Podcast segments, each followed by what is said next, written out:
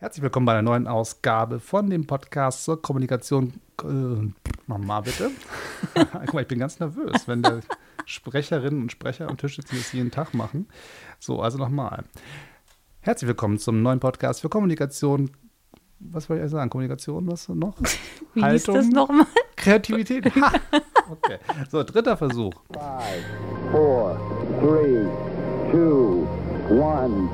It's one small step for man, one giant leap for mankind. Herzlich willkommen zum neuen Podcast für Kommunikation, Kreativität und Haltung mit Dennis Elchen und selbiger bin ich. Und heute bin ich nicht alleine. Ich sitze nämlich im Studio mit der wunderbaren Judith Döker. Hallo Judith, wie geht es dir? Hallo Dennis, ja, mir geht's ganz gut, danke. Wie geht's dir? Also jetzt ein bisschen besser, nachdem ich zum dritten Mal versucht habe, die Anmoderation zu kriegen. Das, ähm, aber ich, jetzt bin ich sozusagen im Fluss spreche und jetzt geht es auch nicht mehr anders. Jetzt müssen wir aber weitermachen, egal was passiert. Wir müssen einfach weitermachen. Ne? Okay. Aber du bist der Profi und, und rettest mich im Zweifel.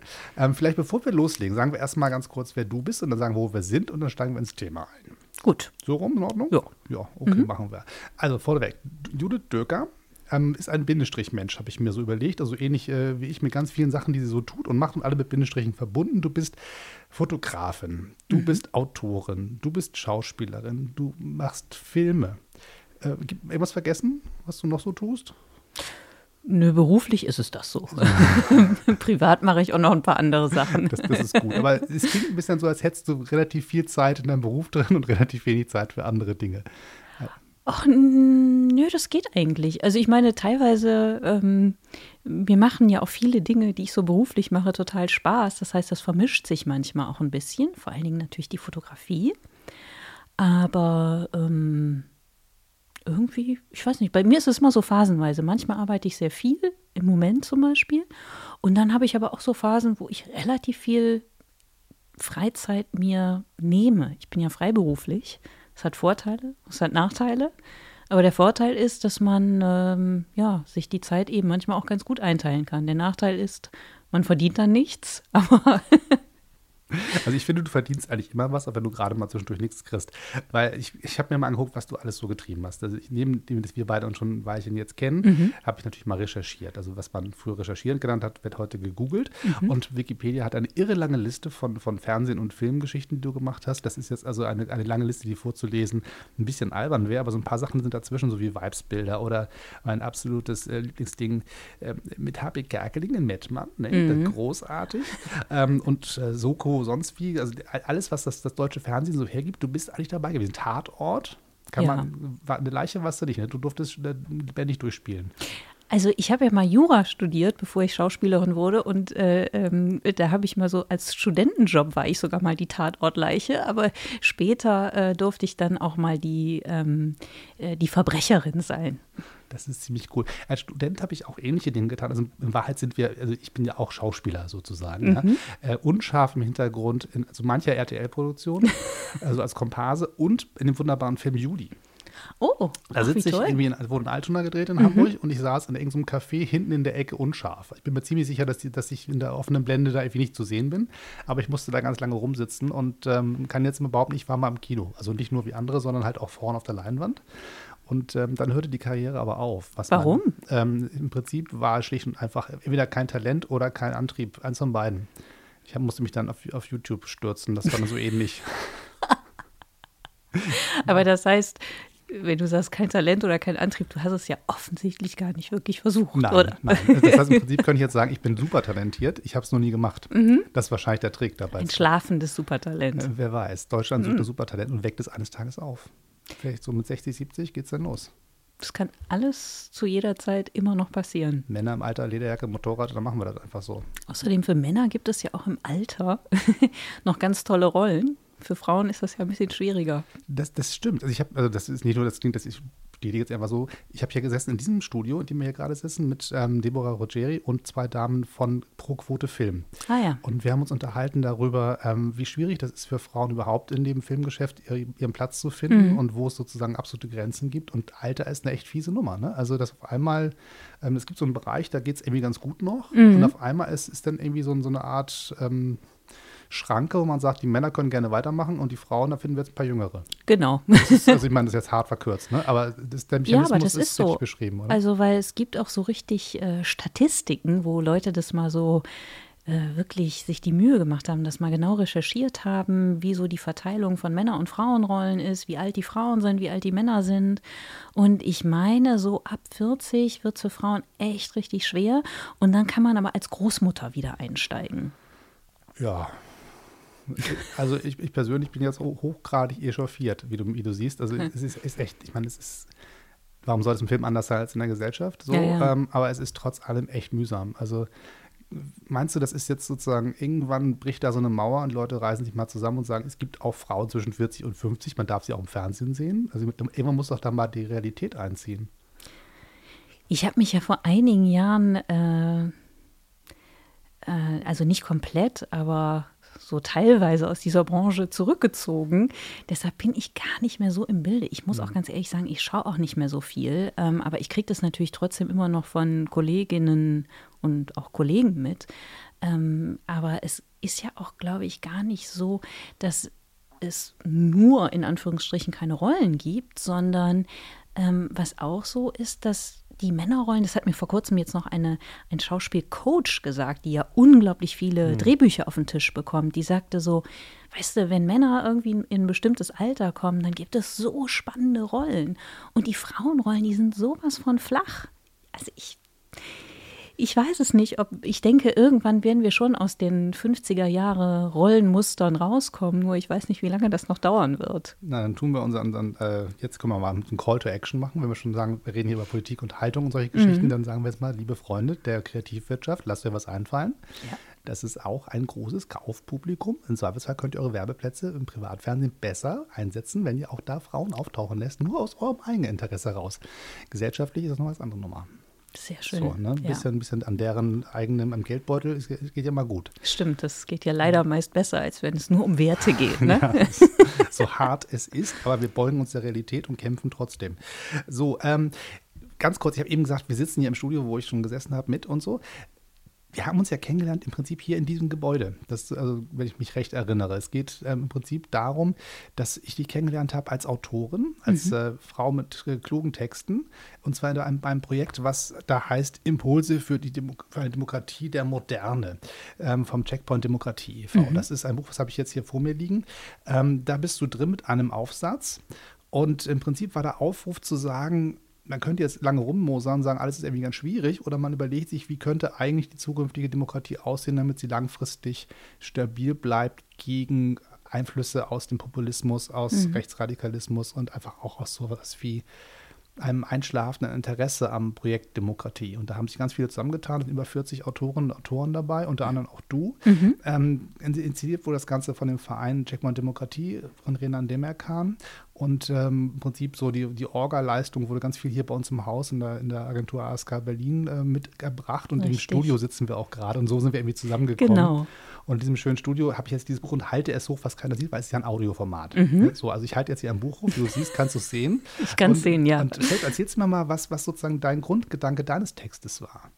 Ähm, also vor allen Dingen, das Buch heißt ja, also komplett, äh, der komplette Titel heißt ja, wenn ich mir was wünschen dürfte, Punkt, Punkt, Punkt, Impulse für eine Demokratie der Moderne. Und das fand ich erstmal toll. Also überhaupt, dass man sagt, hier, wünsch dir was, ja.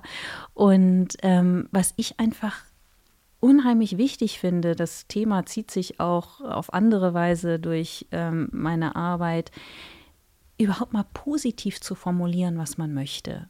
Ähm, weil ganz oft ähm, ist es ja so, dass wir wissen, was wir nicht wollen, was uns aufregt. Ähm, aber manchmal ist uns ja gar nicht so bewusst, was möchte ich denn? Und ich glaube auch gerade was Gesellschaft anbelangt, ähm, glaube ich, vor allen Dingen jetzt in diesen Umbruchzeiten, wo viele Menschen einfach, glaube ich, eine große Angst spüren und eine Verunsicherung, ähm, ist es umso wichtiger, dass man sich mal hinsetzt und sagt, wie könnte die Welt von morgen aussehen? Jetzt mal auch komplett äh, davon losgelöst, wie realistisch das ist oder dass man sofort den Plan hat, ja, wie komme ich denn jetzt äh, von dieser Welt in diese gewünschte Welt hinein, sondern dass man wirklich erstmal sämtliche, ich sage jetzt mal in Anführungsstrichen, Realitäten außer Acht lässt und wirklich sagt, was hätte ich gerne? Ja, also komplett der Fantasie, den Wünschen, den Sehnsüchten freien Raum gibt. Und ähm, das fand ich so toll an dem Buch, dass äh, uns das ja, also äh, der, der Titel forderte uns ja dazu auf. Mhm. Ähm, Was hast du dir gewünscht? Ich habe mir eine 50-prozentige Good News-Quote gewünscht. Das hört sich vielleicht erstmal komisch an, aber es gibt so unfassbar tolle Sachen auf dieser Welt. Ja, also so tolle Projekte, ähm, die so zukunftsweisend sind, ähm, Firmen, die schon auf eine ganz fantastische Art und Weise geführt werden, wo zum Beispiel das Gefälle, das Lohngefälle ähm, vom Praktikanten zum Geschäftsführer mhm. bei äh, zum Beispiel 1 zu 4 lebt, äh, liegt. Ich habe jetzt so eine französische Fabrik, ähm, an die denke ich gerade und ähm, oder äh, auch ganze oder auch diese französische Fabrik, von der ich gerade sprach, das ist auch ein kompletter in sich geschlossener Ökokreislauf. Ähm, zum Beispiel gibt es den Film ähm, Tomorrow, die Welt ist voller Lösungen. Der hat mich wahnsinnig inspiriert, mhm. ähm, wo ganz viele zukunftsweisende Projekte aus ganz unterschiedlichen Lebensbereichen vorgestellt werden. Und ich habe diesen Film, glaube ich, dreimal im Kino gesehen und danach habe ich immer gedacht, wow, ich könnte die Welt umarmen.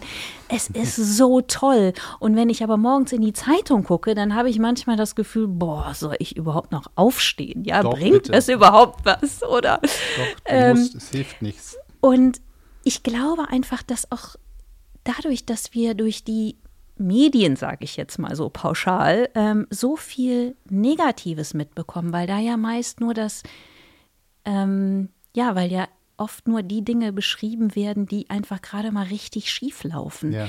Aber ähm, es zur Realität, zum großen Ganzen gehört ja auch das andere, das, das Zukunftsweisende. Und davon erfahren wir, finde ich, viel zu wenig. Und ich finde, für mich ist es wie Tag und Nacht, wie Yin und Yang. Also das mhm. gehört zusammen. Und äh, wenn ich mir vorstelle, wenn wir wirklich in allen möglichen Medien, jetzt es, es gibt ja auch so Good News Medien, aber von denen spreche ich nicht, sondern das, sondern ich spreche wirklich sind, von. Was sind denn Good News Medien? Hilf mir da, mal. Da gibt es nur positive Nachrichten. Okay, das, ja? das klingt nur, auch verstrahlt. Ja, vor allen Dingen, wer, wer schaut sich das an? Ja, das sind Leute, die sowieso auf dem mhm. Trip sind, sage ich jetzt mal. Aber ich fände das wichtig, also ich sag mal in der Utopie, die ich so habe, dass wenn man sogar die Bildzeitung aufschlägt oder oh Gott, die Tag ja genau, aber ähm, äh, oder die Tagesschau äh, äh, schaut oder sämtliche Online-Medien, wenn ich über die Missstände in der Welt informiert werde, aber zu gleichen Teilen auch darüber, was Menschen Wundervolles erschaffen haben, welche Ideen die hatten, was sie schon in die Welt gebracht haben. Ich glaube, dass das die Stimmung eines jeden Einzelnen mhm. verändern würde. Man würde sehr inspiriert werden, man würde viel mehr Hoffnung schöpfen, man hätte weniger Angst. Und ich glaube, dass das die Stimmung im ganzen Land oder auf unserem Kontinent oder weltweit, je mhm. nachdem, ähm, dass, dass das verändern würde. Also ich finde, Welt verändern sollte man schon auch im Großen. Also, man, also nur ja. sozusagen auf sich selber zu gucken, ist schön, muss man machen. Aber den Anspruch zu haben, nee, wir, wir wollen jetzt hier so eine Idee quasi in die ganz große, weite Welt raustragen, weil es steht uns ja im Prinzip die ganze Welt offen. Also mhm. früher, also als ich noch Schülerzeitung gemacht habe, in meiner alten, oder Schülerinnenzeitung hieß das damals in meiner Gesamtschule oh. zurecht. Ja, ja. Echt? Wow, ja, krass. Hat mir das damals beigebracht mit dieser Sprechpause. Ich Echt? wusste gar nicht, was sie von mir wollen, aber irgendwann habe ich dann kapiert, was sie meinen und dann war auch gut. so, dauert im zarten Alter von so 16, 17 ein bisschen, mhm. bis ich das verstanden habe. So, aber ähm, da war sozusagen klar, es gibt einen kleinen Raum, auf den ich überhaupt einwirken kann. Das waren die 1100 SchülerInnen. Mhm meiner schönen Schule, Joseber Gesamtschule, schönen Gruß nach Hamburg. So, und dann wurde die Welt ein bisschen größer und auf einmal kann jeder, jede, der zu Hause vorm Laptop oder vom iPhone sitzt und sagen, Android-User inbegriffen, ich schieße das raus in die ganze Welt. Ich ja. ich habe die Möglichkeit, nicht nur rumzuprollen bei Twitter und zu sagen, alles doof, alles Idioten außer ich, mhm. sondern ich kann sagen, nee, nee, Moment mal ich kann Social Media nutzen für positive Botschaften und kann mir Gedanken machen und kann auch ganze Gedanken formulieren und nicht nur so halbe und so komisches, populistisches Zeugs raushauen oder Besserwisserei oder schlechte Laune und Dissen und Trolling und so. Ja. Ähm, und du bist jemand, der diesen Bereich ähm, wahnsinnig in dieser Richtung nutzt. Also du hast einen Film gedreht, ähm, gedreht, also der ist ja im Prinzip, also man sagt ja gedreht, aber du hast ja eigentlich geknipst, einen Film genau, geknipst. Aus, aus Fotografien, ein äh, Film aus Fotografien. Genau, erklär, erklär, mhm. mal drei Fragen Glück. Das ist ein aktuelles Projekt, was mich total angetörnt hat und erzähl, darüber erklären wir gleich noch ein bisschen. Aber erzähl mal erstmal, was ähm, ist das? Genau, also drei Fragen Glück. Ähm, ich mit den drei, also, oder ich sage erstmal, was diese drei Fragen Glück, ja. äh, was, wie die lauten. Die erste Frage lautet: Wann warst du das letzte Mal glücklich?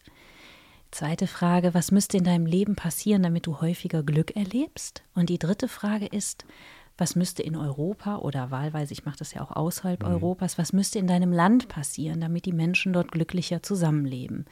Und ich habe jetzt so vielleicht insgesamt um die 80 Leute interviewt aus ganz unterschiedlichen gesellschaftlichen Schichten, also wirklich von der Sexarbeiterin auf dem Straßenstrich hier um die Ecke bis zu Katharina Barley, unserer Spitzenkandidatin mhm. äh, für die Europawahl der SPD.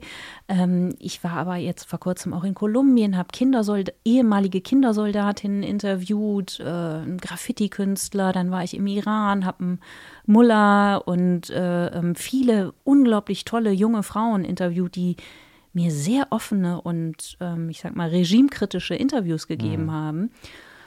Und was ganz toll ist, ähm, also ich, äh, genau, ich, letztes, Ende letzten Jahres ist eben ein Kurzfilm entstanden, den ich aber mit den Fotografien gemacht habe, die ich so ein bisschen animiert habe und dann mit dieser Tonspur, die ich extra aufgenommen habe und sehr schön komponierter Musik. Mhm. Und, und Plattengeknister. Richtig, ist das richtig, richtig. Oder was ist ja, richtig, Geräusch? Ja, ja ne? richtig. Mhm, mhm. Der Tonarm auf der Platte. Liebe Kinder, das gab es mal. Das ja, Vinyl ist wieder da. Richtig. Dieses Geknister war mir wichtig, weil ich wollte auf gar keinen Fall, dass so eine, ich sag mal, so eine Lifestyle-Stimmung verbreiten. Mhm. Weil natürlich ist mir das auch absolut bewusst und mir geht es ja auch oft so, dass ähm, man sich ja selber oft so am Kragen packen muss, um mhm äh, ja, um vielleicht, um das Glas wieder halb voll zu sehen statt halb leer. Also das ist ja jetzt auch nicht so, dass, äh, dass man jetzt so morgens früh aufwacht und immer denkt so, wow, ist das alles geil, ja, aber ich glaube, also zumindest versuche ich das, wenn ich zum Beispiel jetzt morgens früh wach werde und denke so, oh, nee, nicht mein Tag.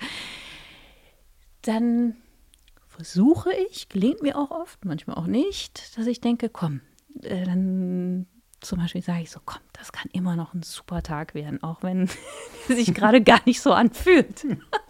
ich, muss, ich, muss, sagen, also immer wenn ich dich treffe, denke ich, irgendwie ist heute besser als gestern, weil du, du hast irgendwie das, du kommst so in einen Raum und man weiß, da kommt jetzt so eine Dosis Optimismus mit.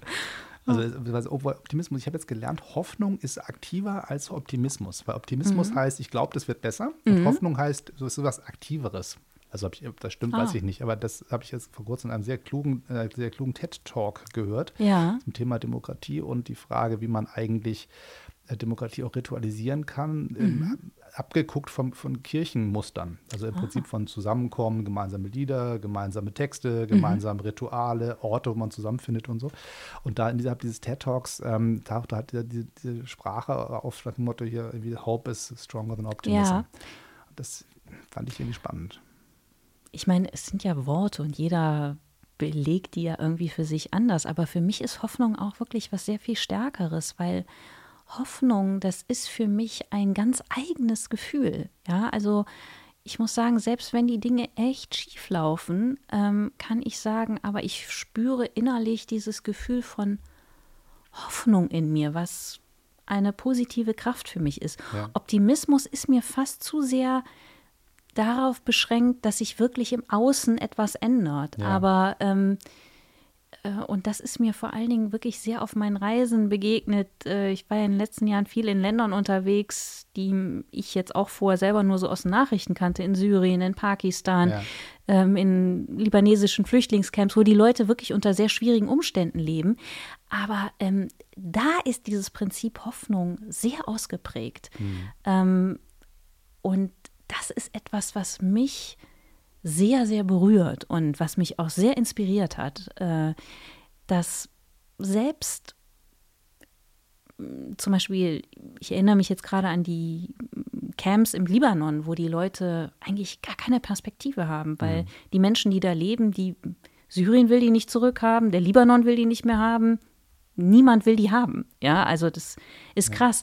Aber trotzdem habe ich mit den Menschen da gelacht und ähm, in den kleinen Ritualen finden die Freude, im Tee trinken, im Miteinander sprechen, äh, ein bisschen rumkicken oder mit den Kindern spielen. Und dass sie sagten, die Hoffnung, Hoffnung haben wir, Hoffnung haben wir. Mhm. Also sonst äh, könnten wir hier gar nicht weitermachen. Ja. Äh, du hast das eben so neben, nebenbei erzählt. Wir kamen eben von dem Foto-Video-Projekt mhm. drei Fragen Glück und hast dann so die Kurve drüber nach, nach, ah, ja. nach in Libanon gemacht. Mhm. Das Verbinden an, an, an ähm, diesen verschiedenen Erlebnissen, die du hast, ist ja quasi die Kamera, die du dabei hast. Mhm. Wir haben uns vorhin entschieden, dass wir beide nicht über Kameratechnik reden wollen, weil wir das tot langweilig finden. Aber Fotografie finden wir beide aufregend. Genau, absolut. So. Sehr gut. So. ähm, ich finde das total spannend, weil du ja natürlich ähm, in so eine Welt eintauchst, äh, sei das in Marzahn vom, vom, vom Supermarkt, wo man Leute fragt, mal, bist du eigentlich glücklich und wann warst du mhm. das letzte Mal glücklich, wo man auch in der eigenen Stadt fremde Orte finden kann. Ja. Oder ähm, auf dem Straßenstrich hier, äh, Kurfürstenstraße, eine völlig eigene Welt. Also mhm. ich, ich fahre da mit dem Auto relativ schnell auf mich vorbei, weil es sozusagen hier der Weg zur Arbeit ist. Und mhm. die U-Bahn-Station ist auch da. Und das ist alles hier irgendwie alles um die Ecke, mitten in Berlin. Und trotzdem, zwei Straßen weiter, herrscht eine komplett andere Welt. Ja. Und wenn du dann sagst, ich wandere noch ein Stückchen weiter, eine noch fernere Welt und gehe zum Beispiel in ein Flüchtlingslager im Libanon und hast die Kamera dabei. Mhm Hilft die Kamera dir, den Zugang zu diesen Menschen zu finden oder schafft die einen Abstand zwischen euch? Ich habe das Gefühl, dass sie mir hilft, weil ich sie sehr spielerisch einsetze. Es ist ja ganz oft so, dass jetzt auch niemand irgendwie dabei ist, der jetzt für mich übersetzen könnte. Mhm. Und ich muss sagen, ich habe das auch wirklich lieben gelernt, diese nonverbale Kommunikation, weil ähm, wenn man keine Sprache hat, die man gemeinsam spricht, dann gibt es nur zwei Möglichkeiten. Entweder man kommt sich sehr schnell sehr nah oder man bleibt sich total fern oder fremd. Und ähm, die Kamera, die hilft mir sehr dabei, weil zum einen, ja, weil, weil ich sie wirklich so als spielerisches Element einsetze. Und zuerst kommen natürlich immer die Kinder, die das lieben, weil es ist ja auch Aufmerksamkeit. Klar. Und dann zeige ich denen hinten auf dem Display sofort die Fotos aber auch wirklich, also das geht durch alle Altersklassen, auch sehr alte Menschen mögen das eigentlich sehr gerne. Und ich mag das einfach auch gerne, weil das dann einfach auch so ein diesen diese Konzentration hat, ja, also der Moment, äh, wo man dann auch fotografiert, also manchmal mache ich so nebenher und, mhm. und manchmal aber auch, ich liebe ja einfach Porträts, ähm, und dann hat man dann doch so ein, da entsteht einfach eine unheimlich intensive Verbindung mit dem Menschen. Und ich empfinde das als wunderschön und ähm, für mich ist das eine Art der Sprache und äh, deshalb hilft mir die Kamera sehr. Ich finde es so spannend, wie unterschiedlich Menschen Kameras sozusagen wahrnehmen können. Also gerade Fotografen und Fotografen. Es gibt so Leute, gerade so im Bereich der Krisen- und Kriegsfotografie, die das Ding als ähm, Schutzschild nutzen. Mhm. Nach dem Motto, solange ich durch dieses Loch gucke, kann ich alles fotografieren, mhm. aber ich nehme halt das, das ganz Böse nicht wahr, mhm. weil es eine Kunstsituation ist. Ich gucke mhm. durch ein kleines Loch. Im Prinzip heutzutage guckst du auf einen kleinen Fernseher in den meisten Kameras, da ist ja so ein kleiner Bildschirm ja. drin. Ähm, und habe dann nochmal eine, eine, eine Bremse zwischen Realität und mir selber. Das schützt die mhm. häufig. Also, weil was ein Kriegsfotograf sieht, das möchte keiner ja. sehen. So. Ähm, und für andere ist es so ein, so ein Türöffner, mhm. ähm, so, ein, so, ein, Herzensöffner. Mhm. ich nehme dich wahr, ich sehe dich. Und ja. ähm, gibt ganz rührende Projekte auch, wo, wo, Obdachlose quasi geschminkt werden und schöne ja. Fotos gemacht werden ja. von denen und denen auch die geschenkt werden. Die sagen, komm mal zum allerersten Mal sieht mich einer. Ja, richtig. So, und diese Spannbreite von bis ist eigentlich das, äh, was ich äh, aufregend finde an der Fotografie. Wie geht's dir denn? Was, was ist so dein Ding?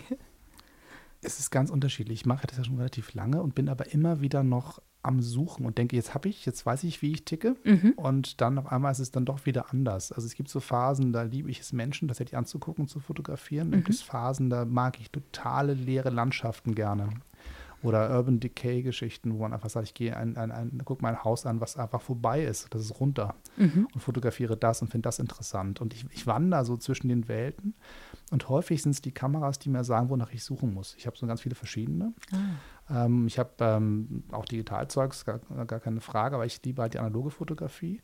Und wenn ich zum Beispiel mit Instant-Fotografie arbeite, also Polaroids oder Instax-Material, dann ist es für mich ein klassisches Kommunikationsmittel. Mhm. Weil die Leute gucken das an, da kommt irgendwie was aus der Kamera raus, es macht irgendwie Radau, es macht Klick und es ratatatat so.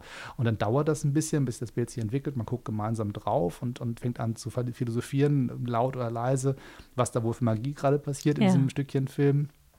Und dann habe ich die Entscheidung, behalte ich das Bild oder verschenke ich es? Mhm. Und ich weiß nicht, wie häufig ich schon Bilder verschenkt habe, von denen ich eigentlich dachte, verdammt, das war echt schön, das hätte ich gerne behalten. Aber es ist so der Moment des, des, des gemeinsamen Erlebens dieses Fotos, Ja. was unglaublich verbindend ist. Mhm.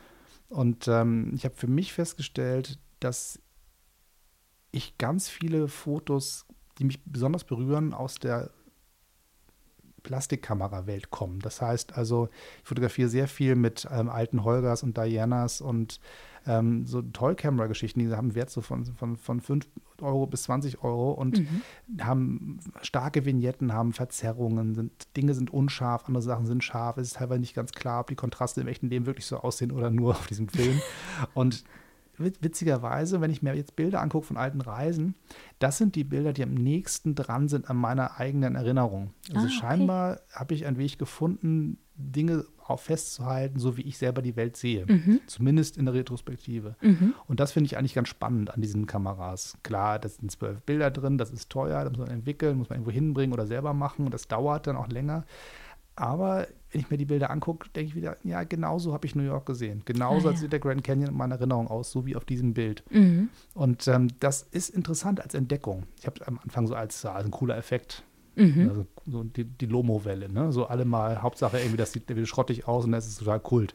Und davon bin ich irgendwo angelockt worden, weil ich das interessant fand Mhm. und bin da geblieben, weil ich sagte, nee, nee, diese Kamera sieht die Welt wie ich. Ah, ja. Und das fand Ah, ich spannend. faszinierend. Das hätte ich nicht gedacht, dass das so passiert. Mhm. Und ich merke, wenn ich mit meiner Digitalkamera unterwegs bin, ich fotografiere irgendwie dann auch irgendwie sauber und mache das mit der Blende und, der- und der Verschlusszeit irgendwie richtig und äh, Auto-ISO ist eine wunderbare Erfindung und, und irgendwelche komischen äh, Autofokusgeschichten, dass mir die Augen schön scharf sind, ist alles gut. Aber das turnt mich null an, das ist Handwerk. Mhm. So, aber richtig spannend für mich seelisch wird es, wenn ich mit so einer alten Kamera unterwegs bin, die dann auch mit mir spricht und sagt, das kann ich nicht, nicht genug Licht, haben wir nicht. Ah, so, okay. Ah, okay. lass dir was einfallen. Ja. Das ist schon der Bereich, der mich dann wirklich äh, an, antörnt. Ähm, wo wir gerade an dem Punkt sind, also ich ähm, hatte eigentlich ein paar, ich habe ein paar neue Rituale für den Podcast. Nach dem Rebranding hieß ja jetzt alles irgendwie anders und neu und so. Mhm. Oh, Ja, ja, ja. wow. Und eins der Rituale sollte eigentlich am Ende kommen, aber da wir gerade da sind, machen wir das jetzt. Und zwar habe ich dir was mitgebracht. Also Oh. wer hier zu mir kommt ins Studio und nicht nur mit mir telefonieren mag, zu dem bin ich auch nett, aber wer sich zu mir quasi physisch bewegt, Ja. bekommt ein Dankeschön und bekommt ein Geschenk. Oh, wie toll. Ja, und ich Ich habe dir ein Geschenk, ein. Geschenk mitgebracht. Und zwar, weil du ja äh, Filmemacherin bist und im Prinzip auf die großen Leinwände gehörst, entweder als, als äh, Mensch, als Gesicht oder halt als Mensch hinter der Kamera, habe ich dir was mitgebracht. Und zwar ein, ein Holger-Foto, ein Foto von einer Plastikkamera aus den äh, 80er Jahren. Und zwar eine von den Original-Holgers. Die ist total eigenwillig. Die hat ganz viele Light-Leaks, da sickert Licht rein. Die ist halt nicht dicht. Auch mit ISO-Band kommst du nicht so richtig weit. Und sie hat eine eigene Art, die Welt zu sehen. Und ich habe ein Foto gemacht von Freiluftkino Kreuzberg. Wow. Das war so ein Stückchen Mauer mit einem Schild drauf und man sieht unglaublich viele Lightleaks und Unschärfen und, und verschwommene Farben und ähnliches. Das wollte ich dir gerne, cool. gerne schenken. Das, auch das Dankeschön. macht keinen Sinn in einem Audiopodcast, aber Ja. Es ist Also- dann sozusagen für die, die dann irgendwann mal eine Ausstellung beim letzten Mal dabei waren, die haben es gesehen. So noch so ein bisschen Stacheldraht irgendwie oben auf der Mauer drauf, ne? Also eigentlich für mich so wirklich so ein typisches Berlin-Bild auch, Genau, ne? genau. Ähm, also diesen Charakter von Berlin, finde ich, den spiegelt es unglaublich gut wider. Und dieses alte Schild mit dem Freiluftkino Kreuzberg. Vielen Dank. Ganz toll. Bitte schön, In einem ist- wunderschönen weißen Ja, Rahmen. Ja, das, ja, ja. Der, der Rahmen Also macht ja jedes Bild zur Kunst, schick. ich weiß. Danke dir. Freue ich mich drüber. Ja, ich, ich habe auch ein kleineres ausgesucht, weil ich will jetzt auch nicht mit dem ganz großen. Ich habe hier so zwei Meter, würde ich hängen mal an die Wand. So, das soll, es darf auch bei dir zwischen den Büchern im Regal verschwinden, das darfst du ganz alleine entscheiden.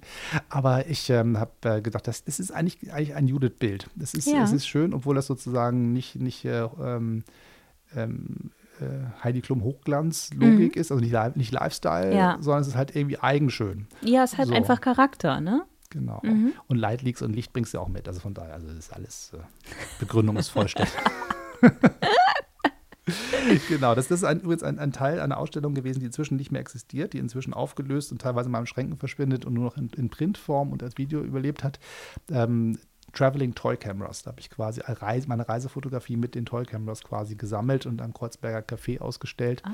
Und halt einer der Orte, wo man halt auch vorbeireist, ist halt auch Berlin. Mhm. Also als Hamburger in Berlin rennst du ja auch manchmal touristisch durch die Gegend und sagst, oh Gott, was wie sieht denn das hier aus? Klar. was, ja, wie sieht das, oh Gott, Kulturkreis Berlin anders. Ja? so einen Hamburger. Aber deswegen ist das sozusagen ein Teil dieser Ausstellung und ähm, ist jetzt ausgekoppelt und an einem guten Ort. Sehr schön. Toll. Vielen Dank. Bitteschön. So, und jetzt machen wir ein weiteres Ritual, weil ich habe mir überlegt, es gibt so ein paar Dinge, die ich immer von dir wissen wollte. Ein paar Sachen hast du auch schon gesagt. Und ganz viele hatten nicht so, wir können jetzt sozusagen gerne, wenn du möchtest, wie so einen guten journalistischen Interview dann den Wikipedia-Eintrag abarbeiten und gucken, was, erzählen Sie doch mal, wie war denn das da, damals, als Sie hier den, den Honorable Mention International äh, Photography Award 2016 bekommen haben für das wunderbare Projekt Calcutta Gentle Souls.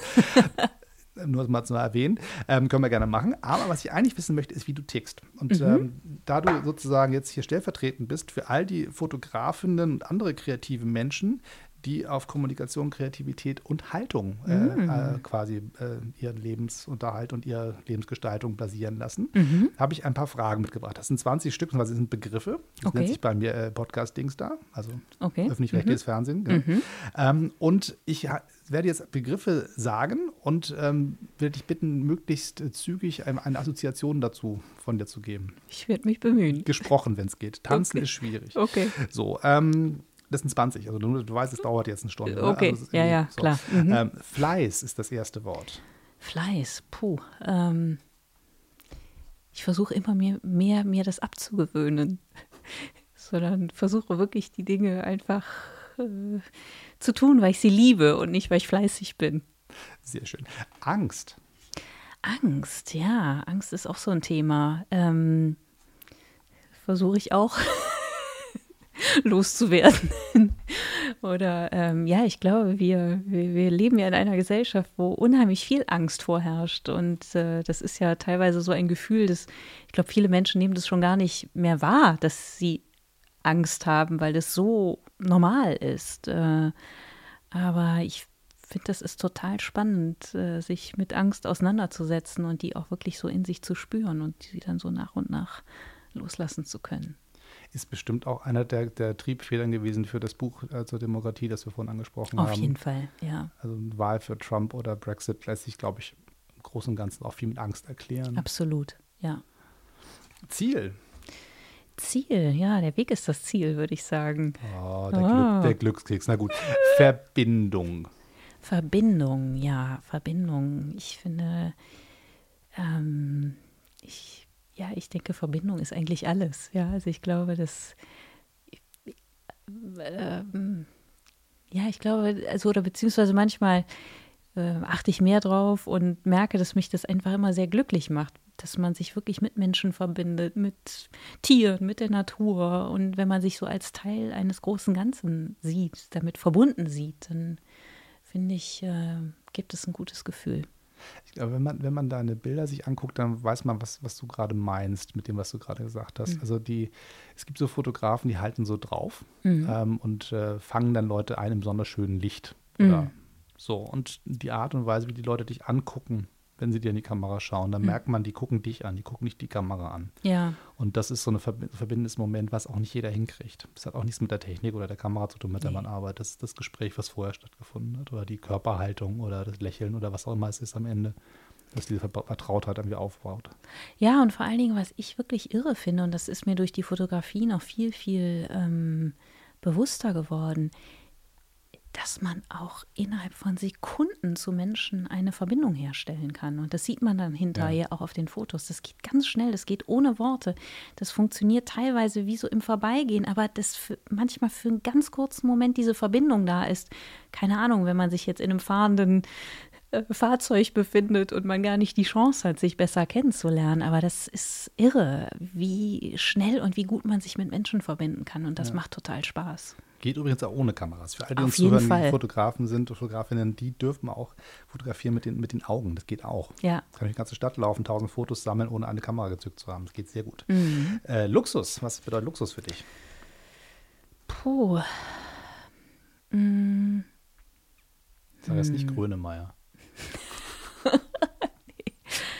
Luxus. Ähm, Also es hat definitiv für mich nichts, nichts Materielles. Also weil das äh, wird immer unwichtiger für mich. Ähm, Luxus, ja, ich finde, es ist einfach so Zeit zu haben. Muße, Muße ist für mich Luxus. Aber ein Luxus, den ich mir ähm, relativ häufig gönne. Sehr schön. Ohne die Muße geht ja auch nichts. Ja. So, äh, Empathie. Empathie, ja. Ähm,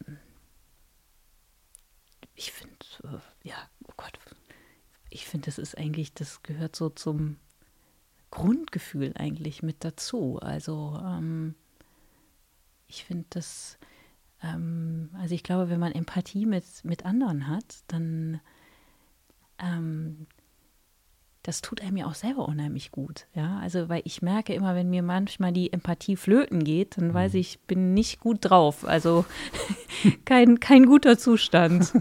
Ich mag dich heute nicht. Ja, in der Regel mag ich mich dann halt selber Ja, nicht. Ja? ja. also, weil ich finde es, eigentlich finde ich, alles fängt bei einem selber an Mhm. und es geht dann von innen nach außen so. Aber ich glaube, Empathie, wenn man, wenn man jetzt zu sich selber gar keine Verbindung hat, jetzt mal wieder bei Verbindung, Ja. dann glaube ich, ist es auch schwer, eine echte Empathie ähm, zu empfinden. Also, ja, weiß ich nicht, oder? Ja, doch. Also ich, ich glaube, es ist, es fängt bei einem selber an und dann, und dann trägt sich das so nach, dann, dann geht es so nach außen. Man muss Menschen mögen, inklusive einen selber. Äh, Verletzlichkeit. Ja, ähm, hm, was kann ich dazu sagen? Also ich finde es schon, ich meine, das gehört einfach zum Leben mit dazu, ja. Ähm, und ich, äh, mich berührt das auch immer sehr, wenn andere Menschen sich auch verletzlich zeigen. Mhm. Und ähm, mir ist das komischerweise, also als ich jünger war, ist mir das viel schwerer gefallen, das zu zeigen, weil da war mir das wichtiger, irgendwie eher stark rüberzukommen. Und aber so mit den Jahren fällt mir das immer leichter, weil das einfach äh, natürlich ein Teil von mir ist. Also ich bin verletzlich, absolut. Ja. Ist der, der Motor, warum das einem leichter fällt, äh, schlicht und einfach, dass man irgendwann sagt, ist es mir egal oder ist man einfach mutiger irgendwann? Also ich kann jetzt nur für mich sprechen. Ich, für mich hat das was mit Mut zu tun. Hm. Ja. Weil ich glaube, früher habe ich das eher als Schwäche empfunden und die wollte ich jetzt nicht so, da wollte ich jetzt nicht so mit hausieren gehen. Ja. Und mittlerweile denke ich so, nee, ähm, also ich habe mir das dann auch erst so bei anderen abgeguckt, dachte ich so, wow, die haben sich da verletzlich gezeigt. Das hatte mir unglaublich imponiert und das hat mich echt berührt. Und dann habe ich so nach und nach, äh, ähm, war ich so bereit, immer mehr zu, zu zeigen. Hm. Es gibt eine wun wunderbare äh, Autorin, Brené Brown heißt die, die hat ganz viel geforscht. Das eher, kommt eher tatsächlich sehr vom Nachdenken über Themen, über den Bereich Verletzlichkeit, Empathie und, und äh, Frage, wie das eigentlich ähm, zusammenspielt. Auch der Bereich Scham zum Beispiel, dass man das zulässt oder was es eigentlich heißt, wenn man sagt, ich, ich schäme mich für oder ich äh, öffne mich so, dass ich weiß, jetzt kann es schief gehen. Jetzt sehen die Leute, wie es mir geht und dann könnte es sein, dass sie zuhauen. Und das ist in der Kunst ja auch nicht anders. Also wenn ich ein Bild äh, an die Wand hänge und da kommen Leute in die Ausstellung, gucken sich das an und finden das nicht gut, oh Gott, da geht es mir echt schlecht. Ja, Da, da können die, es gibt Leute, die sind abgeklärter als ich, die sagen dann so, "Naja, ich bin halt der Künstler und das soll halt so sein. Und wenn die das nicht verstehen, das hat der ein Problem. Ich glaube denen das nicht. Ich glaube, das ist auch eine wunderbare Methode, um sich selber zu schützen. So. Aber sich neben jemand zu stellen, der dein Bild zum ersten Mal anguckt und zu sehen, wie der reagiert und das auszuhalten, wenn es nicht so ist, Ja. wie man es gerne hätte, Ja. das ist schon. Das, mm, ja, ich, ja, ich finde auch. Also für mich ist es auch immer wieder eine große Herausforderung. Auf der einen Seite, also ich schwanke da auch immer so zwischen den beiden Polen, dass ich auf der einen Seite denke, es ist das gute Recht eines jeden Menschen, äh, die Welt und damit zum Beispiel jetzt auch meine Bilder ganz anders wahrzunehmen, als ich es zum Beispiel tue. Und dass ich so denke, komm, ich habe mein Bestes gegeben, mir gefällt das auch und das ist doch das alles Entscheidende. Aber äh, ich sag mal, manchmal ist es einfach auch absolute Theorie, ja.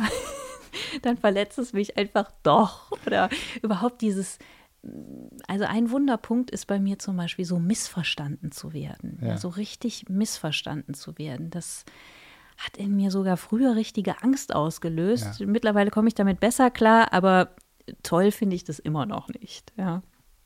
Ich meine, also die ganz großen, die erfolgreichsten ever, also Springsteen ist ja sowas von missverstanden worden. Also Born the USA grölen lustige äh, Hurra-Patrioten mit und ich denke, Ja. hast du auch mal den, neben dem Refrain auch die Strophe gehört, du Pfeife. Du, also, Ja.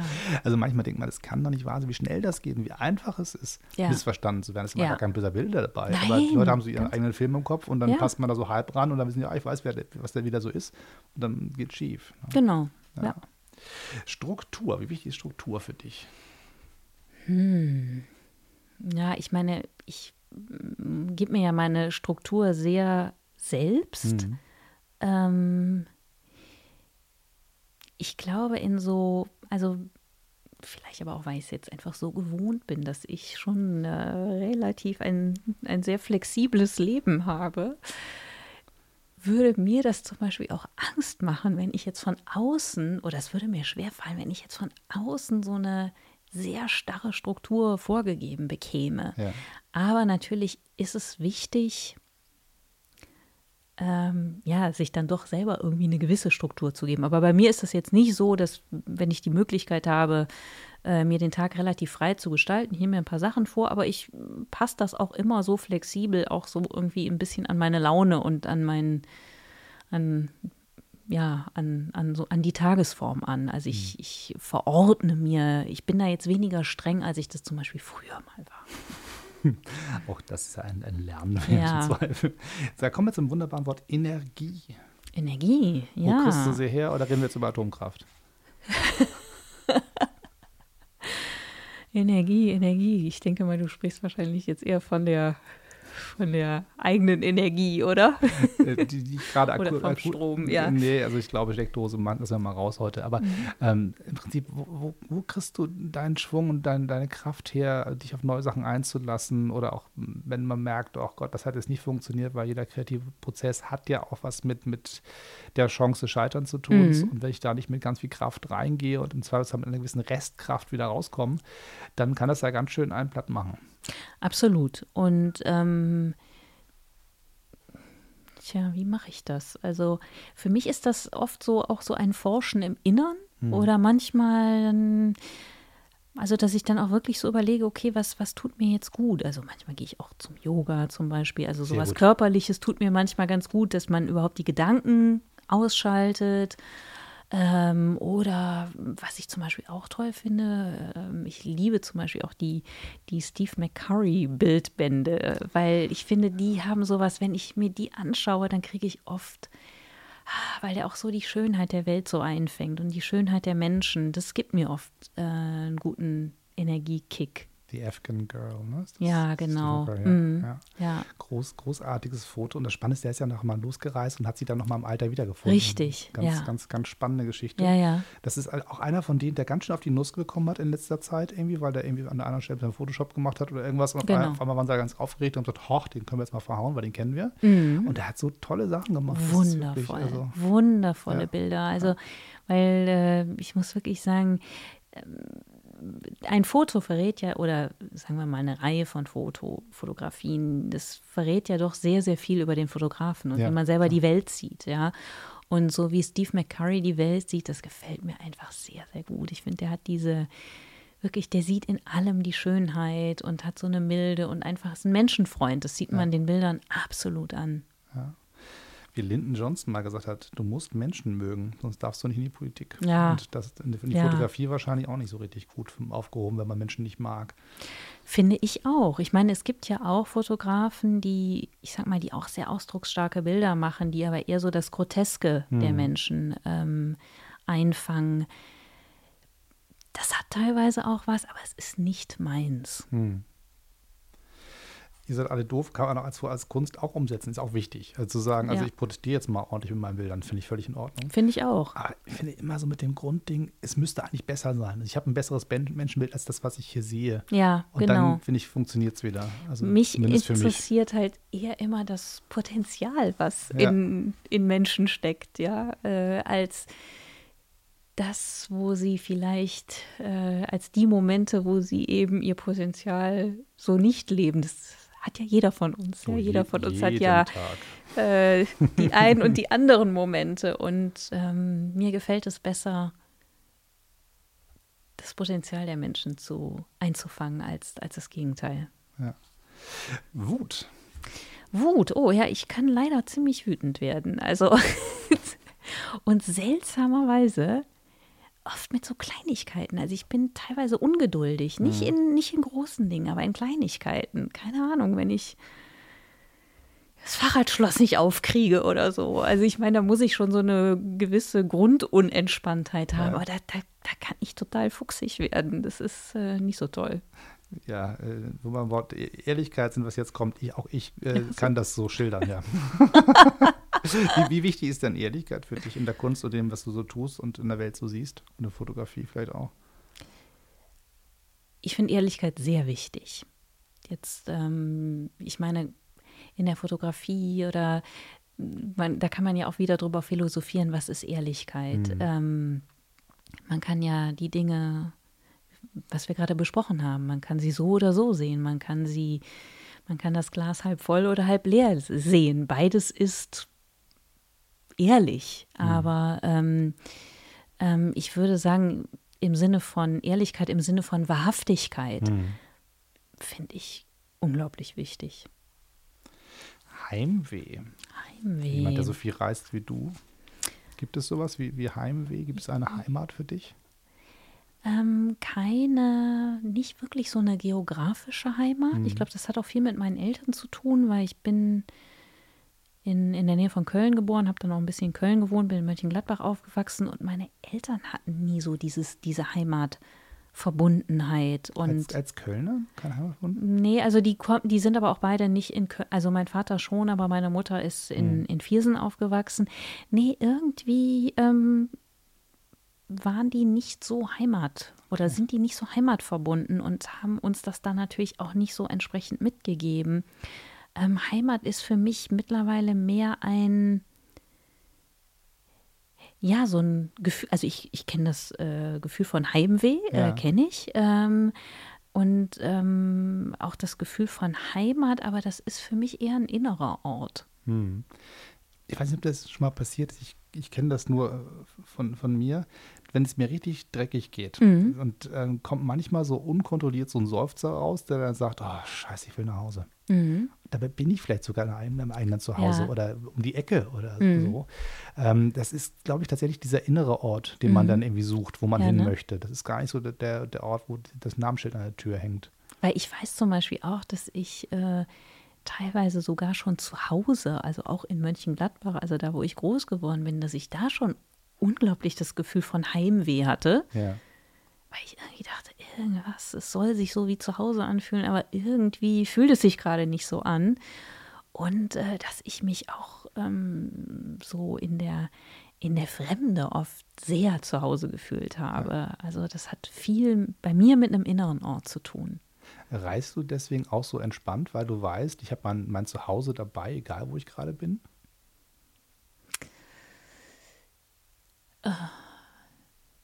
Ja, also wahrscheinlich ist das ein Grund. Ich fühle mich oft in der Fremde, also äh, ich meine jetzt nicht per se, alles was fremd ist, finde ich jetzt nicht toll, aber grundsätzlich etwas, also an einen Ort zu reisen, äh, in einen anderen Kulturkreis, ähm, das ist für mich, das gibt mir einen großen Energiekick, wo wir wieder bei Energie sind. Und weil dann wirklich alle meine Sinne natürlich aufgehen, ich total neugierig bin und dann, man ähm, schaut ja wieder auf die Welt wie durch Kinderaugen, ja. Also selbst äh, völlig Alltägliches wird auf einmal unglaublich spannend, dass man denkt so, wow, wie sieht denn das hier aus? Oder wie machen die das hier? Und oh, äh, und es riecht anders und äh, es, alles sieht anders aus. Also für mich ist das eine unglaubliche ähm, Quelle der Inspiration. Ich liebe das. Freiheit. Freiheit. Oh, ja, das ist für mich auch ein wichtiges Gefühl. Ähm, ja, also das hat ja auch wieder viel mit so einer, mit einer inneren Freiheit zu tun, ja. Ähm, weil ich meine, das kennt wahrscheinlich auch jeder, dass man sich ja auch manchmal so unfrei fühlt, Ja. weil man sich selber unfrei macht, weil man das hat ja viel mit den Gedanken zu tun, die wir denken, weil man denkt, ich müsste jetzt eigentlich dies, das, aber habe keine Lust. Und ähm, ich finde es einfach auch spannend, da immer mehr hinzuschauen und zu sagen, okay, das, ich kann mich jetzt selber befreien oder ich kann mich selber irgendwie einsperren. Und äh, das hat ganz viel damit zu tun, wie ich gerade über die Dinge, über mein Leben, über bestimmte Umstände denke. Hm. Kann dich Kunst befreien? Kann Kunst die Lösung sein, wenn man sagt, es ist, wird mir alles zu eng? Oder ist, ist diese Enge sozusagen der Tod der Kunst? Ups, ähm, also ich finde, es gibt Kunst, die mir ein Gefühl von Freiheit vermittelt. Also, ähm, dass wenn ich in mir zum Beispiel eine bestimmte Enge spüre, und äh, das ist mir wirklich schon häufig passiert. Das kann einfach nur ein Satz sein, den ich lese, ein Bild sehe. Ähm, das, oh, irgendwie springt da der Funke über und auf einmal bin ich in einer anderen Energie, ja, ja, und die mich total befreit und die mich auch wieder an etwas in mir selbst andockt, ja, vielleicht an diese, an meine eigene Kraft, an meine eigene Liebe, dann ist die Empathie wieder da. Mhm. Also das finde Kunst kann das schon. Muss nicht, hm. aber kann. Sehr schön. Vorbilder, hast du welche? Wenn ja, wie viele? Mm, oh Gott, ich bin immer ganz, ganz schlecht darin, wenn ich so wie nach Lieblingsfilm oder Vorbild oder so, da fällt mir in der Regel nie was ein. Also ich habe ja jetzt eben schon äh, Steve McCurry ja. äh, angesprochen. Ähm, ich würde aber jetzt gar nicht so sagen Vorbild, sondern ich würde eher sagen so Quelle der Inspiration, ja. weil es gibt jetzt niemandem, den ich so nacheifer. Aber es gibt viele, doch, also zum Beispiel Steve McCurry oder wen ich zum Beispiel auch ganz toll finde, ist ähm, Gloria Steinem, die Femini eine amerikanische Feministin, die ist schon über 80 und immer noch topfit und das, für mich hat das auch oft was einfach mit der Persönlichkeit der Menschen zu tun. Mhm. Das, alleine wenn ich auch nur ein Bild von denen sehe oder wenn die irgendwas sprechen, dass ich so, das bringt irgendwas in mir zum Klingen. Also das, mhm. die finde ich zum Beispiel toll ach, es gibt einige Leute. Ähm, ja, oder ich muss auch sagen, man kann von ihm halten, was man will. Aber zum Beispiel, wenn ich auch Obama äh, sehe, aber auch seine Frau Michelle Obama, ja. ich finde, die haben einfach eine tolle Ausstrahlung und das ähm, macht auch immer was mit mir. Ja. Wie ist es bei dir? Ist auch auf meiner mhm. Liste. Mhm. Auch beide Obamas mhm. in der Kombination. Mhm. Ich finde, man versteht Obama auch nur, wenn man weiß, das sind mehrere. Mhm. Das, Phänomen Obama, diese Kraft die, des sich Durchsetzens in einer Welt, von der alle dachten, ja nie und nimmer wird, wird ein Afroamerikaner Präsident. Wie, ja. Das passiert vielleicht mal in Hollywood, wenn das mal irgendein so progressiver Linker mal aufgeschrieben hat, aber mhm. Wahrheit kann das nicht sein. Ja. So. Und dann äh, passiert es. Mhm. Und es passiert nicht irgendwann in der Geschichte, sondern es passiert als Reaktion auch auf die Bush-Zeit. Ja. Das hat mir so ein bisschen auch die Hoffnung wiedergegeben, dass mein Amerika-Bild, was ich im Kopf habe, auch ganz richtig ist. Mhm. Da gehen Sachen richtig schief, ja. da geht richtig was in die Grütze und trotzdem haben sie immer wieder so einen Selbstheilungsmechanismus. Ja, ne? Wenn, dann, da gibt es irgendwie äh, die, äh, die, totale Unterdrückung der Schwarzen im Süden und mhm. dann kommt auf einmal eine Bewegung in Gang, nicht von außen draufgesetzt und wir befreien euch mal, mhm. sondern aus der eigenen Kraft heraus. Ja. Gut, da läuft am Ende einer vorne weg und das ist Martin Luther King oder Malcolm X oder andere. Mhm. Aber es gibt aus der, aus der, aus der Kraft der, des, des, der eigenen äh, also im Leidensdruck entwickelt sich ein, ein Freiheitswille. Ja. So. Und ähm, dieses, dieses amerikanische Bush-Bild, was da so auf einmal entstand. Und ich dachte, oh Gott, was ist das, das Land, in dem ich ein Jahr gewohnt habe? Und ich so, ja, ich habe in West Virginia gewohnt, genau so war es da. Ja. Das, das war sehr ah, nah dran an ah, dem, ja, was ich krass. da gesehen habe. Ja. Auch deswegen, glaube ich, äh, ist auch Trump nicht, nicht überraschend gewesen für mich. Also, dass er gewählt worden ist schon, aber dass es dieses Phänomen Trump gibt, ist mhm. für mich nicht überraschend, wegen dieser Erfahrung da. Aber es gibt immer wieder so, so eine Pendelbewegung. Irgendwann rettet dich dann wieder einer. Und ja. dann können sie wieder an sich glauben und dann geht es irgendwie wieder weiter. Und das finde ich ganz spannend. Ähm, nicht auch sehr politisch, aber vielleicht eher im Bereich der, der Kunst zu Hause, im Bereich Musik ganz klar. Bruce Springsteen ist, ähm, wenn man mich fragen würde, gibt es irgendjemanden, wo du sagst, wenn du mal tauschen dürftest, das wäre ah, so einer. Mhm. Ähm, ist auch der einzige, ähm, da erzähle ich mal aus, aus dem Nähkästchen von zu Hause, was ich eigentlich was nicht tue, aber ähm, mein, mein Sohnemann ist noch, noch kein Jahr alt und darf eigentlich nicht Fernsehen gucken. Mhm. Das ist auch irgendwie richtig so, glaube ich. Aber ich habe eine Ausnahme gemacht und da habe ich auch nicht diskutiert, das habe ich einfach gemacht. Mhm. Und äh, wir haben uns Springsteen on Broadway angeguckt. Da war ein kleines, noch, noch kleiner als jetzt, und saß auf meinem Schoß und wusste definitiv nicht, was da los ist, aber es flimmerte irgendwas und er fand es irgendwie ganz, ganz bewegend, was da so los war. Und es gibt eine Szene, ähm, die bei mir ganz klar gemacht hat, ähm, ja, das, der, der Typ versteht dich, obwohl wir uns nie kennengelernt haben. Und es, es gibt so ganz viele Momente, wo so die Andockungen sind zwischen so, so, so Lebensrealitäten, Vater-Sohn-Geschichten, die bei Springsteen drin sind, ähm, Mutter-Sohn-Geschichten, die bei ihm auftauchen, die, die sich ähm, völlig anders darstellen als bei als meiner eigenen Biografie, aber Ja. wo ich diese Emotionalität verstehe Ja, und das Gefühl habe, der hat verstanden, wie ich die Welt sehe. Und das sind so Momente, das muss man so mal sehen. Also nach dem Motto, äh, das, das habe ich ihm auch gesagt, äh, das ist der Job, den Papa eigentlich haben wollte. Und da das nicht funktioniert hat, macht er jetzt was anderes. Aber alles andere, was ich jetzt tue, egal wie schön es ist, ist Plan B. Ah, ja. Plan A war eigentlich Springsteen werden. Ja? Das mit 14 war das klar, das will jetzt eine Gitarre, das will ich machen. So. Und ähm, hat ja nicht funktioniert und mache ich was anderes, ist auch schön. Aber also von daher, wenn man über Vorbilder redet, wäre das tatsächlich so einer. Ah ja, okay. Aber Ähm, kannst du ja noch Geht immer. auf Also- die großen Bühnen, das ist ja, hast ja noch ein bisschen Zeit, ne? Genau, also Ja. toi toi, ne? klopfen wir auf die Tischplatte, das Ja. darf man im Podcast nicht, aber machen wir jetzt mal. Ähm, ja, also es kann auch eine kleinere Bühne sein, aber das Gefühl von die Andockung an die eigenen Gefühle zu kriegen, so unmittelbar, wie der das hinkriegt und Das das auch irre, ne? ausdrücken zu können. Ja, ne? Das geht gar nicht, ich muss nicht im Olympiastadion stehen vor 50, 60.000 Leuten das und müssen geht. alle meinen Namen rufen, das brauche ich nicht. Mhm. Aber wenn ich das anzapfen kann, was in mir ist und Ja. das auch noch zeigen kann und andere verstehen, was ich meine, wenn diese Kette klappt, Unglaubliches Glücksgefühl, ne? irre, Ja, ja. ne? Finde Ja. ich auch. Ja. Absolut. Optimismus hatten wir schon, das machen wir nicht nochmal. Das, Ja. ist so, das ist jetzt hier auch so beschleunigt werden. Jetzt. Zack. Mhm. So, äh, puh, Vertrauen. Vertrauen, ja, Vertrauen. ähm, ich habe ja mal zwei Jahre in Indien gelebt und da muss ich sagen, da war das Thema Vertrauen für mich äh, sehr maßgeblich, weil ähm, da habe ich sehr viel Vertrauen gelernt, Vertrauen ins Leben, wirklich, also in die, in die Ungewissheit des Lebens. Weil in Indien ist es ja so, dass man sich ähm, kaum auf irgendwelche Pläne oder Verabredungen verlassen kann. Also es ist immer alles anders. Aber was ich da so erfahren habe, ist, dass es nie lief etwas nach Plan. Aber wenn ich im Vertrauen geblieben bin, dann, ich sag mal, ich bin um die nächste Ecke gebogen und da habe ich das dann bekommen. Ja, aber so aus heiterem Himmel. Das, was ich brauchte. Und das war irre. Und ähm, Ist das Karma, wo wir jetzt mit, mit indischen Klischees daherkommen? Wo nach dem Motto, wenn ich selber äh, das Vertrauen habe, dass es schon gut ausgeht, dann wird es auch irgendwie kommen, weil du was ausstrahlst ins Universum, es kommt dann wieder zurück? Oder was ist das? ja, ich meine, ich weiß jetzt nicht, ob das Karma, also ich meine, da versteht ja auch wieder jeder was Ich anderes. verstehe das drunter, überhaupt nicht, ne? aber ich wollte es genau. mal sagen. Ja. Schön, dass wir drüber gesprochen haben.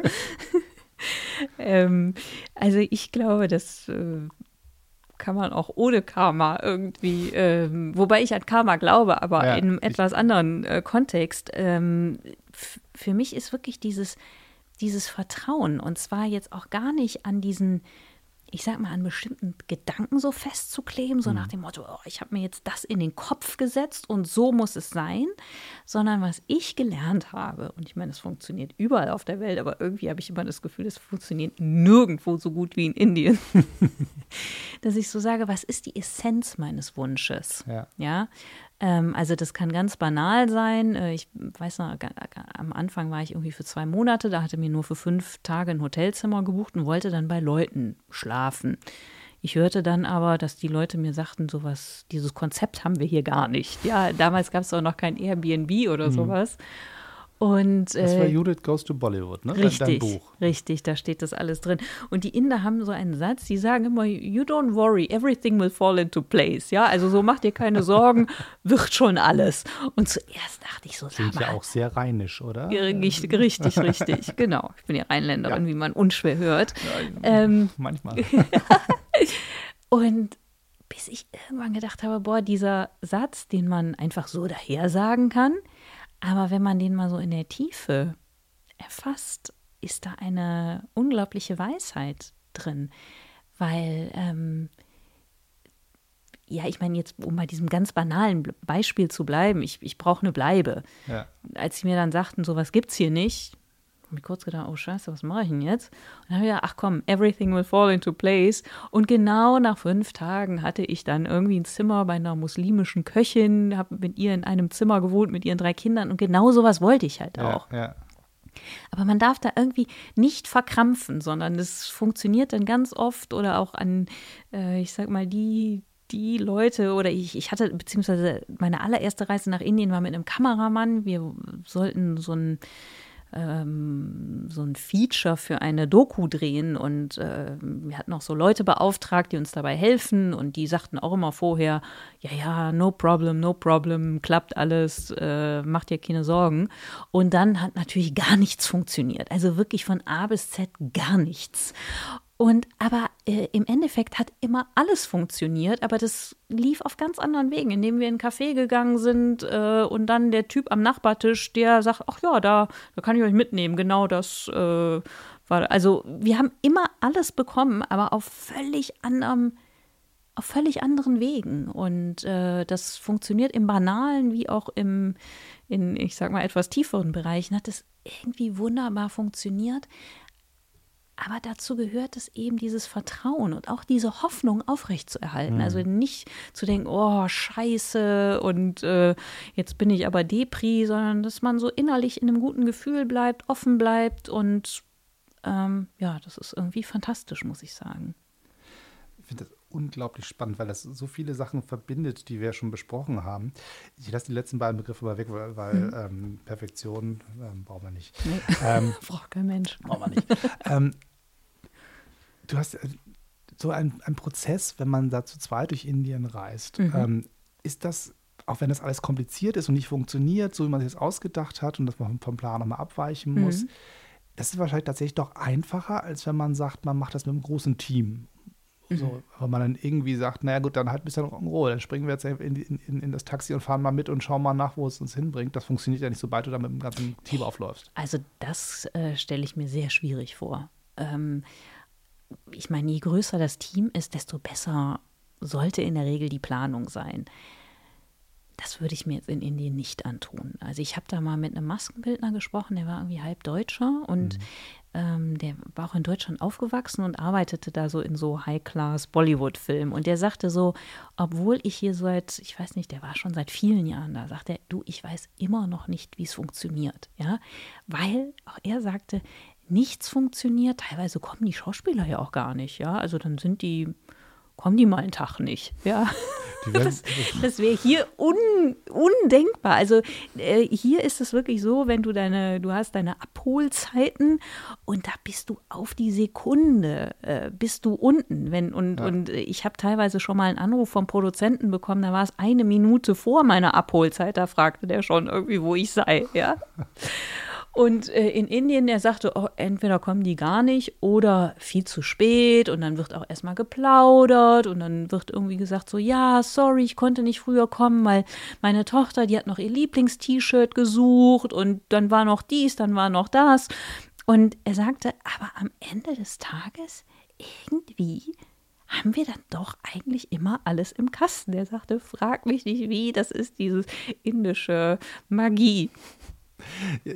Magie hat auch, glaube ich, was mit, mit Kunst zu tun, weil ich habe bis heute nicht verstanden, wie das überhaupt sein kann, dass ähm, eine Spezies auf der Welt das auch als Antrieb hat, dass es überhaupt funktioniert. Also wir haben so viele Viecher auf dieser Welt, ja. Und, und keins von diesen Tieren kommt auf die Idee zu sagen, ich gestalte mir die Welt mal aufgrund einer Schnapsidee. Also alles, was Richtig. sozusagen passiert in, im Tierreich, da gibt es einen Plan, das ist Überleben, also Fortpflanzen, Essen, Schlafen, Überleben. So. Und wir Menschen haben irgendwie sowas in uns, wo wir sagen, ich glaube, ich muss jetzt mal ein Bild malen.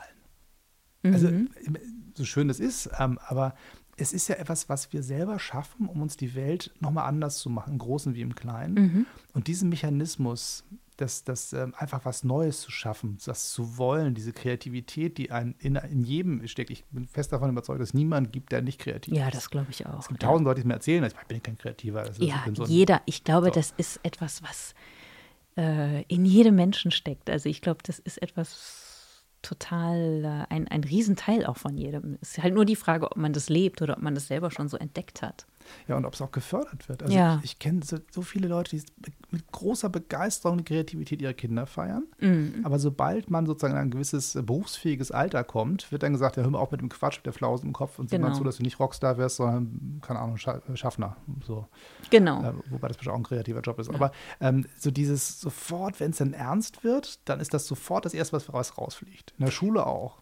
Richtig, und das finde ich so schade, weil ähm, ich glaube ja auch, dass man eigentlich wahrscheinlich jeden Beruf auf eine kreative Art und Weise ausüben Ja. kann. Man muss ja keinen klassisch kreativen Beruf dafür ausüben.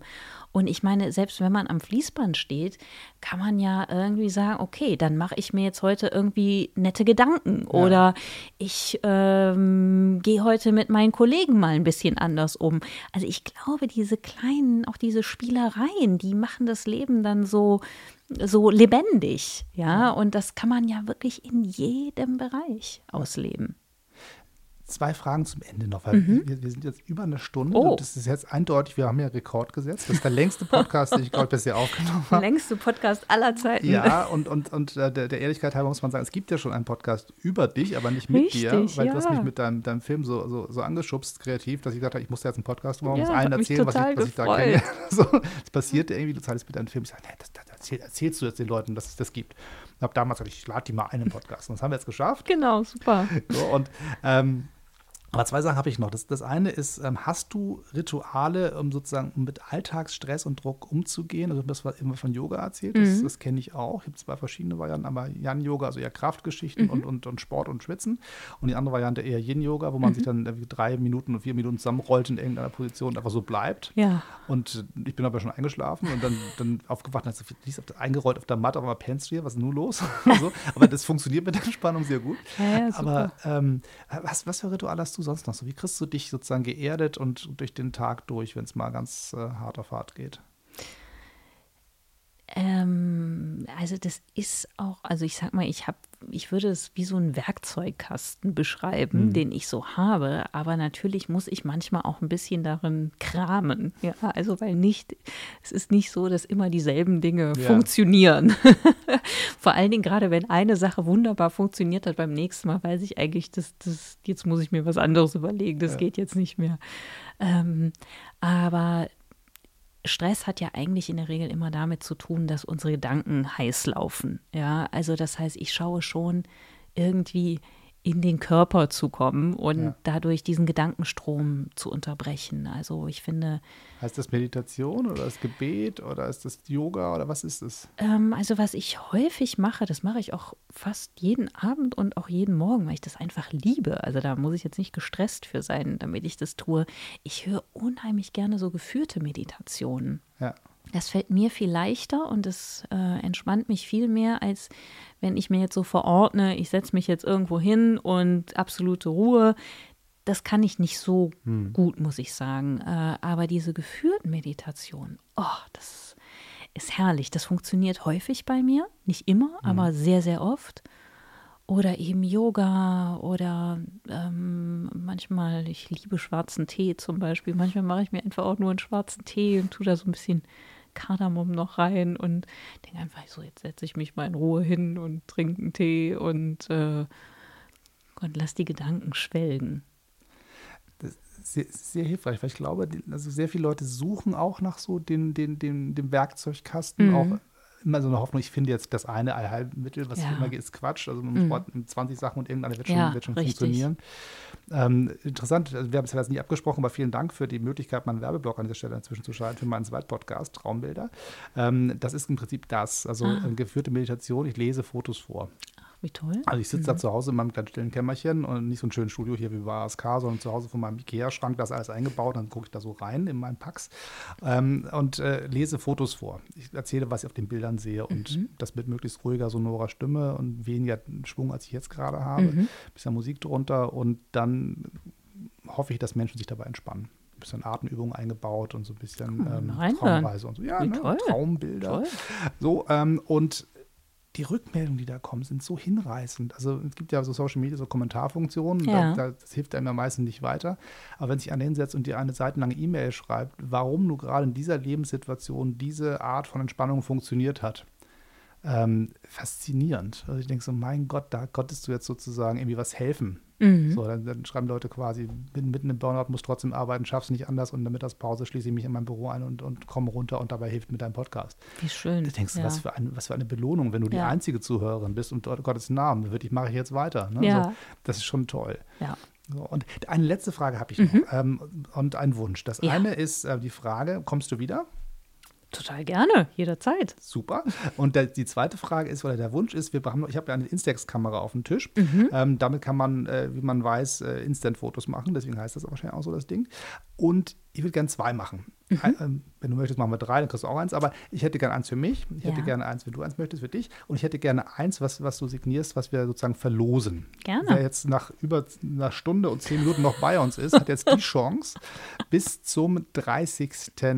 31, zum 31. Mai eine E-Mail zu schreiben an dennis.18@me.com. Me wie ME, wie ne, so Englisch. Wer 18 richtig schreiben kann, ist auch ein Vorteil. Wenn dann mir ein E-Mail geschrieben wird äh, mit ähm, einem netten Gruß oder was auch immer man mir mitteilen möchte, dann nehme ich aus diesen Einsendungen die Menschen raus, den ich am interessantesten finde. Das ist total subjektiv und nichts mit Losen. So, ich lese mir die Mails durch, ich das Gefühl na, da hat einer zugehört und hat was Nettes gesagt. Dem schenken wir dann ein, unser Foto. Schön. Ja, und äh, wenn du es noch signierst, wirst du wahrscheinlich noch ein Stückchen schöner. Natürlich. So, und das Ganze gilt natürlich, falls ihr diesen Podcast in Ewigkeiten, in drei, vier, fünf Jahren hört, leider nicht mehr für euch, sondern nur für die Menschen, die bis zum 31.05.2019. 19. So, und schreibt mir auch bitte auch äh, ähm, die Postadresse mit rein. Die lese ich auch nicht im Netz vor, sondern die ist nur dafür da, dass die Post dann das Briefding mit dem Bild zu euch hinkriegt. So, das machen wir das. Sehr schön. Wenn eine Fotografin da ist, müssen wir auch ein Foto machen. Das gehört auch dazu. Ja, ne? Ne? So. Sehr schön. Judith, herzlichen Dank, dass du da warst. Danke, Dennis, für die Einladung, das Ja. schöne Gespräch. Unter uns dudelt jetzt ein bisschen Musik zum Schluss und ich freue mich total, dass du dabei warst und ich freue mich auf die nächsten Projekte, von denen ich sozusagen von dir mitbekomme, die du vorantreibst. Ist immer schön zuzugucken dabei und beim nächsten Gespräch mit äh, Mikro oder ohne freue ich mich auch drauf.